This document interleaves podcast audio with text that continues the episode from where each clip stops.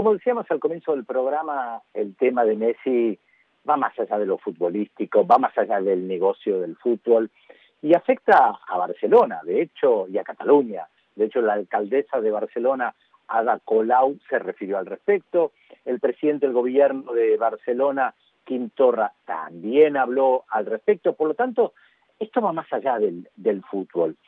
Fútbol y política van de la mano, y yo pensaba también en el enfrentamiento histórico entre el Club Barcelona y el Club Real Madrid, que es un enfrentamiento también entre Cataluña y el Reino de España o el Estado español. Y para poder juntar esos temas y poder analizar si es que tiene algún vínculo, decidimos llamar a Alfredo Serrano Mancilla, él es director del Centro Estratégico Latinoamericano de Geopolítica, eh, es un hincha del fútbol, sabe mucho de fútbol, es hincha del Barça, pero también puede parar la pelota y mantener la mente fría para poder analizar el efecto Messi en Cataluña. Así que primero vamos a saludar lo que tal Alfredo Pedro Rodríguez y Leandro Álvarez, que estamos saludando acá desde este programa de Moliendo Fronteras.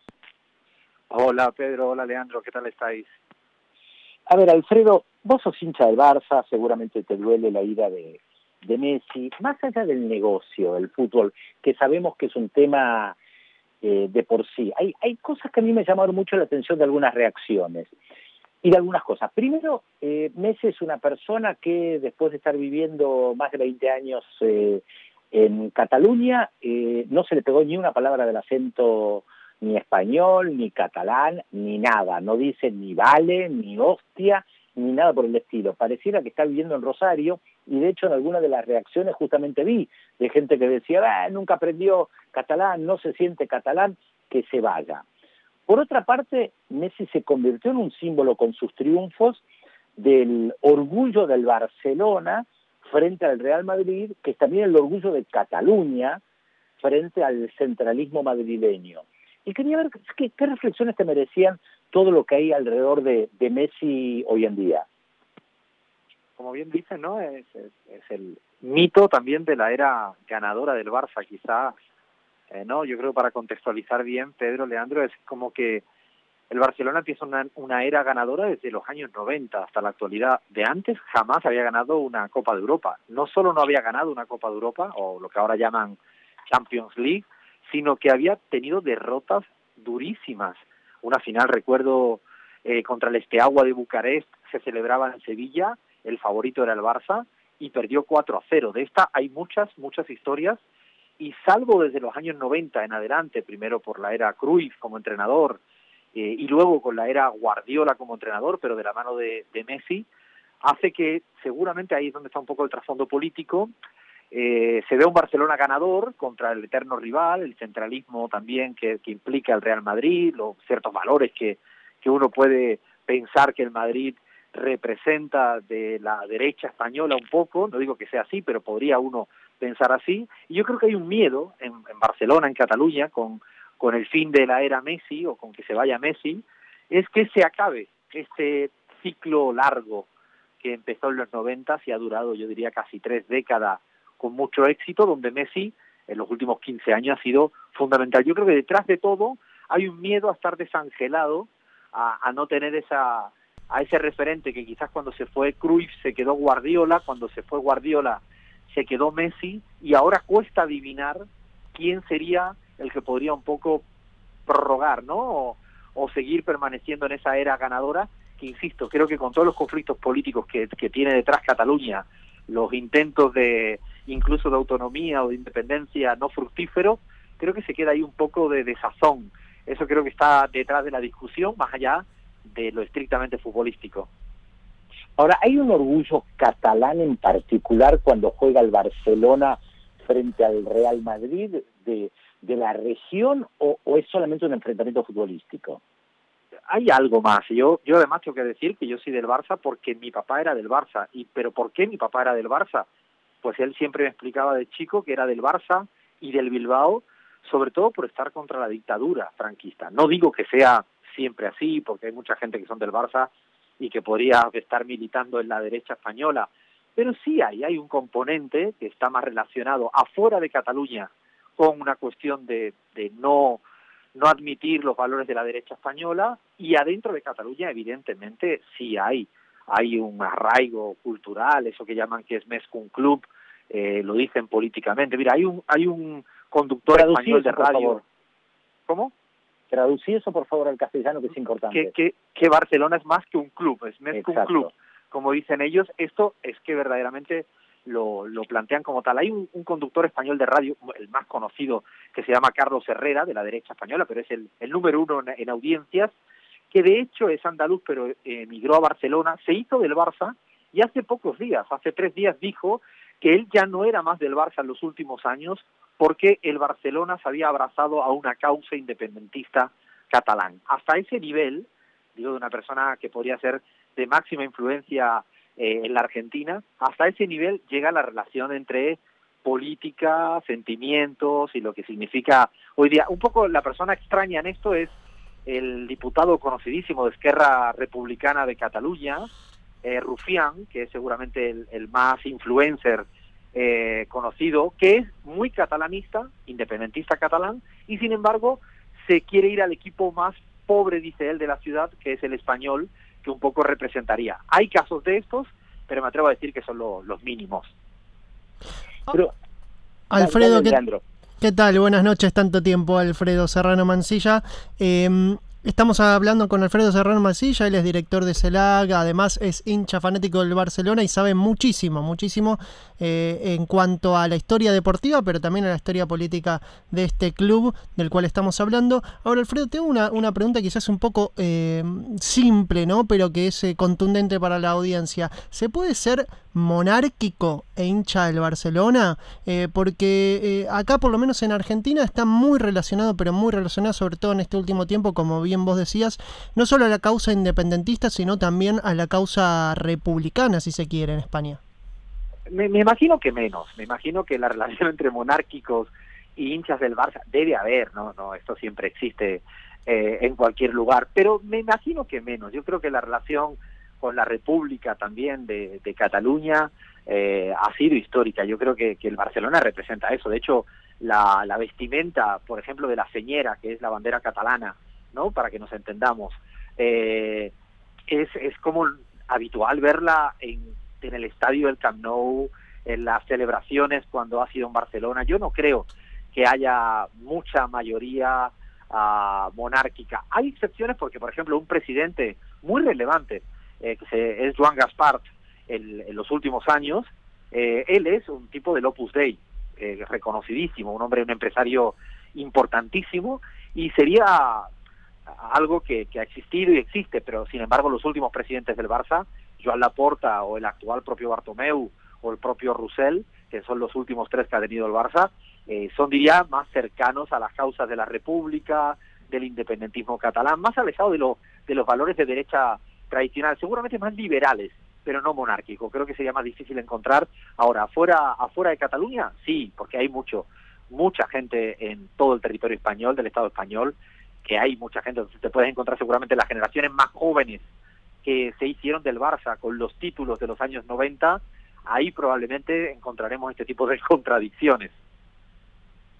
Ahora, vos, mencionaste a, algunos presidentes y tengo entendido que dentro de poco hay elecciones en el Barcelona también. Vi los nombres de varios candidatos. ¿Cómo se juega políticamente una elección en un club tan poderoso que sabemos que en cualquier club, aunque sea pequeño, se juega la política? Yo creo que lo que sería difícil es que fuera presidente del Barça alguien que juegue por afuera de la sociedad, de la alta, de la alta sociedad catalana que, que tiene, eh, yo viví muchos años en, Barcelona en mi vida y es muy reconocible. Eh, es una alta burguesía distinta a la, a la de Madrid. Es muy interesante esto en términos visuales. Es, hay una palabra en España que se utiliza que se llama el postureo, el mostrarse, el mostrarse hacia afuera. Yo creo que en Cataluña, en Barcelona en particular, el que tiene plata o la alta burguesía catalana no va a mostrarse tanto hacia afuera como creo que ocurre eso en España, en el sur, de donde yo soy, en Andalucía. Me parece que cualquier presidente o cualquier candidato de los que están hoy encima de la mesa eh, están dentro de la alta burguesía catalana, estarían cercanos también a la causa independentista, no me atrevo a decir que serían defensores hacia ultranza, seguramente Joan Laporta ha sido el que más planteó esa bandera, y también Jordi Roussel, y cuidado, fijaros que un, es importante, eh, creo que para la audiencia argentina, un presidente de del Barça, eh, Rosell, estuvo dos años en la cárcel y después prácticamente, eh, no, no sin él prácticamente, salió de la cárcel eh, sin ninguna sentencia en contra. Fue por eh, privación antes de sentencia y todo parece indicar, y así lo ha planteado él, acaba de publicar un libro hace no mucho, yo, Russell, que se trata de un tema de sus defensa de los temas independentistas en, en Cataluña. Digo porque es, difícil que no un presidente del Barça no esté como en sintonía con esa masa mayoritaria de los, del, soci, del socio y también de la ciudadanía en Barcelona. Ahora, ¿pasa eso solamente con el Barça o pasa también con el otro club importante Barcelona, el español, con el nombre que tiene, o con los otros clubes de Cataluña? Yo creo que el, español es, más heterogéneo y más indescifrable, porque he conocido a mucha gente eh, viviendo en Barcelona que eran del, del español con esa lógica del equipo pobre, muy eh, poniendo esa prioridad por encima de la cuestión del catalanismo o el españolismo. El caso de Rufián, pero muchos amigos en, lo privado, en lo particular, siempre te decían, ese seguramente es el equipo más indescifrable. Pero en, fuera del de, el equipo del Girona, por ejemplo, que se ha quedado a las puertas de subir a primera, a primera división eh, en esta, en esta una semana de esto, es un equipo también fuertemente catalán. De hecho, cuando recuerdo bien que en un momento de la, de la discusión de la independencia en España, el Madrid y en toda España hubo un eco mediático brutal, porque el Madrid no podía ir a jugar contra el Girona, en ese momento el Girona estaba en primera división, porque prácticamente se planteaba como que iba a haber una reacción, no sé, muy jodida, muy dura, muy difícil contra el Real Madrid. No fue así, afortunadamente no hubo violencia, no pasó nada, pero sí hay equipos, hay equipos sobre todo el Girona, el Lleida, también han sido equipos fuertemente catalanistas y el, el, español yo diría que es más difícil de descifrar. Afuera no, afuera y de todo. El Sevilla tiene una afición muy de izquierdas, muy de izquierdas, parecida a la del Rayo Vallecano o la del Deportivo de La Coruña, y luego hay aficiones muy de derechas como la del Real Madrid, la del propio, la del propio Atlético de Madrid, la del Betis, son eh, aficiones muy de derechas. La dirección de los, de los clubes hoy la mayoría son eh, sociedades anónimas, quitando excepciones como la del Barça, el Bilbao, el Madrid, y entonces hay un nivel empresarial que yo creo que trasciende la cuestión estrictamente ideológica. Ahora, Alfredo, te llevo para, un, para el lado más que nada del fútbol, em, pero también con un poco con un poco de un guiño hacia el análisis político, porque vos decías al principio que eh, Messi les recuerda a los hinchas de Barcelona quizás a la mejor etapa que vivieron en su historia. Eh, y podemos decir que el Barcelona durante estos años se convirtió en Messi dependiente. Y yo te hago esta pregunta, en estos últimos tiempos, Messi, eh, sabiendo que, ya se acercaban sus últimos años, eh, ¿debió haber construido una especie de relevo y que por eso quizás, porque no lo construyó, es que Barcelona es tan Messi dependiente y no se avisó un futuro promisorio si Messi decide irse del club?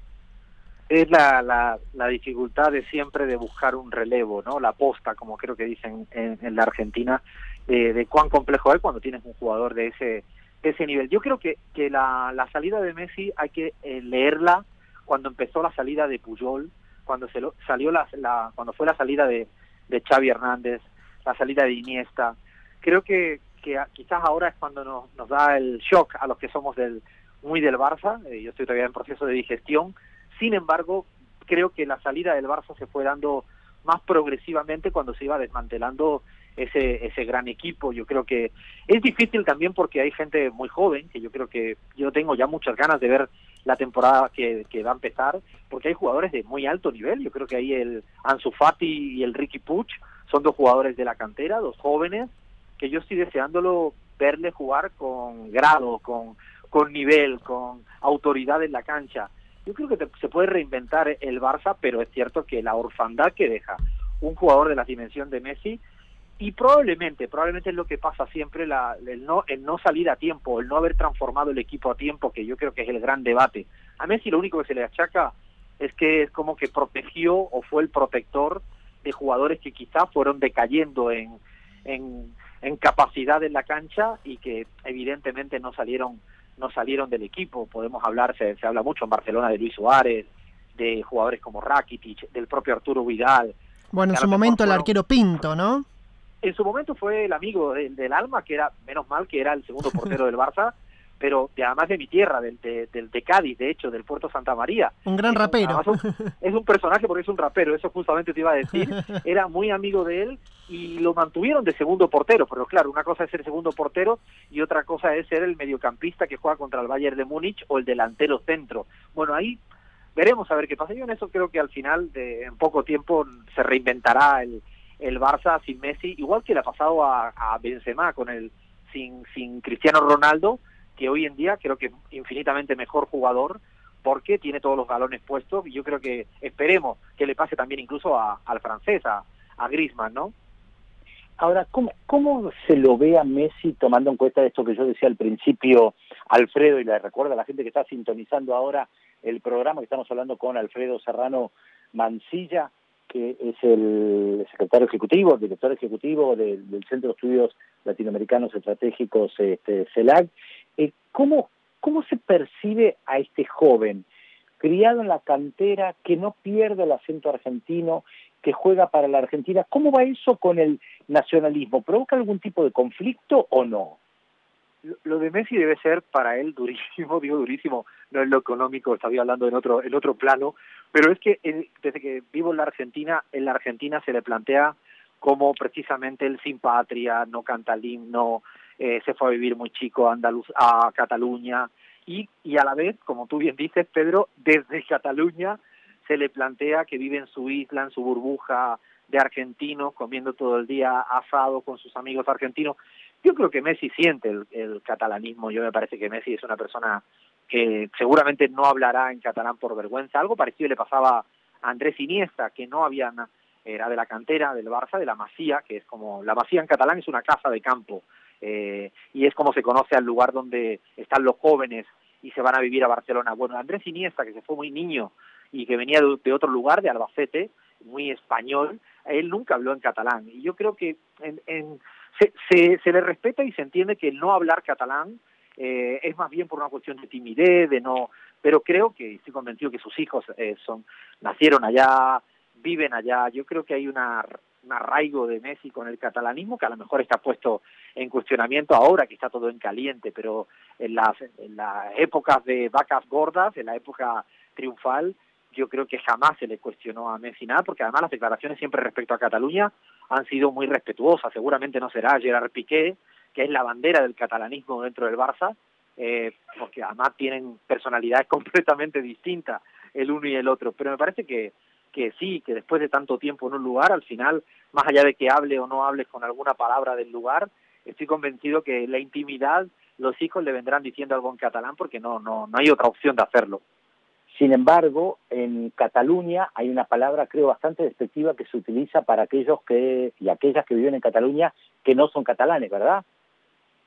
Sí, el charnego se le dice, pero es a la gente, charnego se le dice a, en verdad a los andaluces y extremeños y algunos gallegos de Galicia que fueron a vivir a, a Cataluña y es como la mezcla de, de dos razas, si lo pudiéramos decir en términos animal, que de ahí viene de hecho la palabra charnego y, tiene, tiene mucho toque despectivo. Yo, de hecho, cuando llegué a vivir allá, siendo gaditano, los primeros años del doctorado, no, pero sí te mira como este es un charnego, claro, no, para ellos es el, el nacido allá o el que se fue de muy niño allá y que no logra de ubicarse del todo en el catalanismo. Es cierto que eso es bastante despectivo y feo. Yo no creo que a, a, a Leo Messi le hayan dicho mucho charnego porque el acento argentino le diría más sudaca que charnego. Claro, muy buena definición, sí, más sudaca que charnego. Está claro que el racismo y las palabras despectivas están en todos los ámbitos, en todos los sectores y en todo el mundo. Como decía John Lennon, la mujer es el negro del, mundo, del, hombre, siempre hay alguien abajo a quien se puede despreciar. Alfredo, te, agradecemos mucho esta conversación con nuestro programa, la verdad, fútbol y política de la mano, solo vos podías explicarlo de esta manera pasó Alfredo Serrano Mancilla, director del Centro Estratégico Latinoamericano de Geopolítica, así se llama, CELAC.org, un muy buen centro de, de estudios y la verdad una persona que sabe mucho de política y de fútbol, por supuesto. Te mandamos un abrazo. Un fuerte abrazo para vosotros.